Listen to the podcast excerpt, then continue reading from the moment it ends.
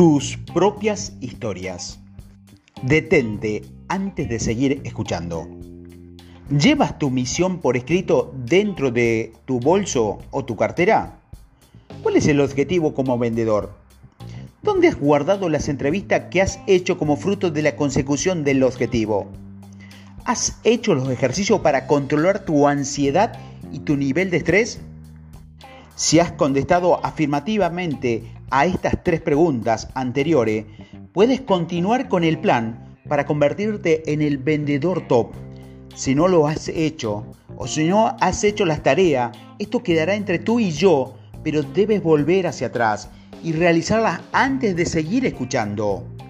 Sin acciones y sin repetición de la misma puedes despedirte de conseguir tus objetivos porque la lectura en nuestra vida de captación de conocimiento, pero no es suficiente para generar aprendizaje y los resultados que tú estás buscando. El pedagogo Edgar Dale desarrolló a través de sus investigaciones el conocimiento de cómo cono del aprendizaje, según el cual él decía que el cono del aprendizaje de Edgar Dale se basaba en lo siguiente. Después de dos semanas, solo recuerdas el 10% de lo que lees. En cambio, si eres capaz de recordar el 90% de lo que haces, esto es otra prueba más de que las acciones son necesarias para conseguir tus objetivos, ¿no? Vamos a trabajar hoy en tus creencias y cómo alinearlas con tus objetivos de forma que no vayan a resultarte un obstáculo inesperado en tu camino hacia la meta. Ya sabes que las creencias positivas o potenciadoras, perdón, son aquellas que te colocan en predisposición de alcanzar tus objetivos y parten de tres puntos principales. Uno es la posibilidad. Debes creer que tus objetivos son posibles de alcanzar. Segundo, capacidades.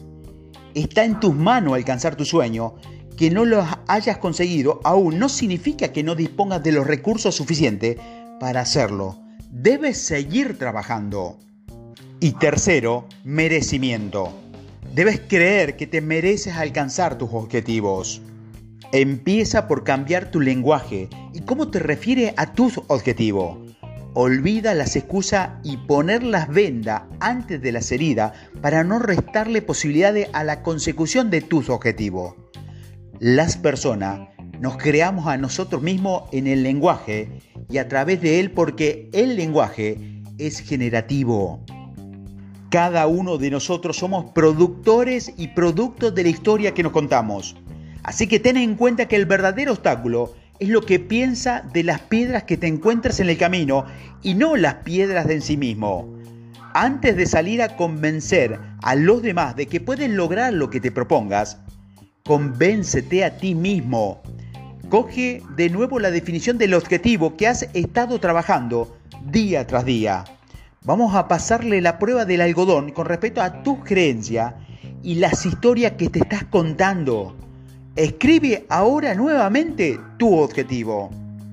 Hacer no es contar las cosas que pasan, sino pasar a hacer cosas que cuentan. Completa ahora las siguientes afirmaciones en relación con el objetivo que has escrito.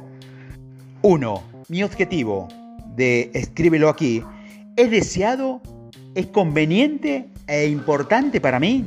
Segundo, dispongo de las capacidades y habilidades necesarias para conseguir mi objetivo. Tercero, ¿es posible para mí escribir mi objetivo? Y cuarto, ¿Me merezco alcanzar este objetivo? Evalúa cada una de las cuatro afirmaciones anteriores y marca en función de una escala del 1, nada de acuerdo, a 5, totalmente de acuerdo, tu nivel de conformidad cuando leas en voz alta esta afirmación.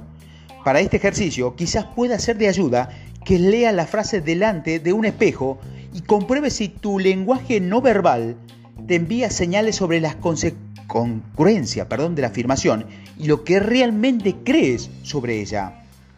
Para aquellas afirmaciones que hayas valorado por debajo de 5, tiene muchas opciones de que tu mente inconsciente te boicotea en tu camino hacia la consecución de tu objetivo. Mañana trabajaremos en un método mucho más sencillo para ayudarte a cambiar esas creencias que pueden limitarte a la hora de alcanzar tus metas. Lo importante ahora es que cobres conciencia sobre cómo tu lenguaje verbal, las palabras que dices y el no verbal, tu gesto, te den pistas importantes sobre lo que realmente piensas y que existe la conexión entre tu cuerpo y mente. Esto te será de mucha utilidad cuando empecemos a trabajar las técnicas referidas a la interacción con el cliente. El efecto que las creencias tienen en la consecución o no del resultado se conoce en el campo de la psicología como el efecto Pygmalion, llamado también la profecía autocumplida, y explica cómo las propias expectativas incitan a las personas a actuar de modo que los resultados acaben siendo los esperados. El célebre Ya yo lo sabía, el nombre viene de un escultor griego, Pigmalión, que se enamoró de Galatea, la más bella de las estatuas, llegando a tal punto que la pasión hacia su obra, que lo trataba como si estuviera viva. La diosa Afrodita, al ver cómo el amor que sentía el escultor por Galatea, hizo que ésta cobrara vida con lo que su creencia de que la estatua estaba viva hizo que pudiera realmente estarlo. Quizás el caso más famoso de este efecto es el del experimento que los investigadores norteamericanos Rosendahl y Jacobson realizaron en 1966 con unos alumnos de primaria de un colegio en Estados Unidos. Después de clasificar a los alumnos en grupos de avanzado y normales, asignaron a, los profesores de los correspondientes clases en la función de las supuestas capacidades intelectuales de sus alumnos. Pasado los ocho meses del curso, la clase de los avanzados obtuvo calificaciones significativamente mucho más altas que el otro grupo, lo cual podría parecer previsible, salvo por el pequeño detalle de que las clases eran idénticas y el test de inteligencia tan solo medía algunas actitudes no verbales.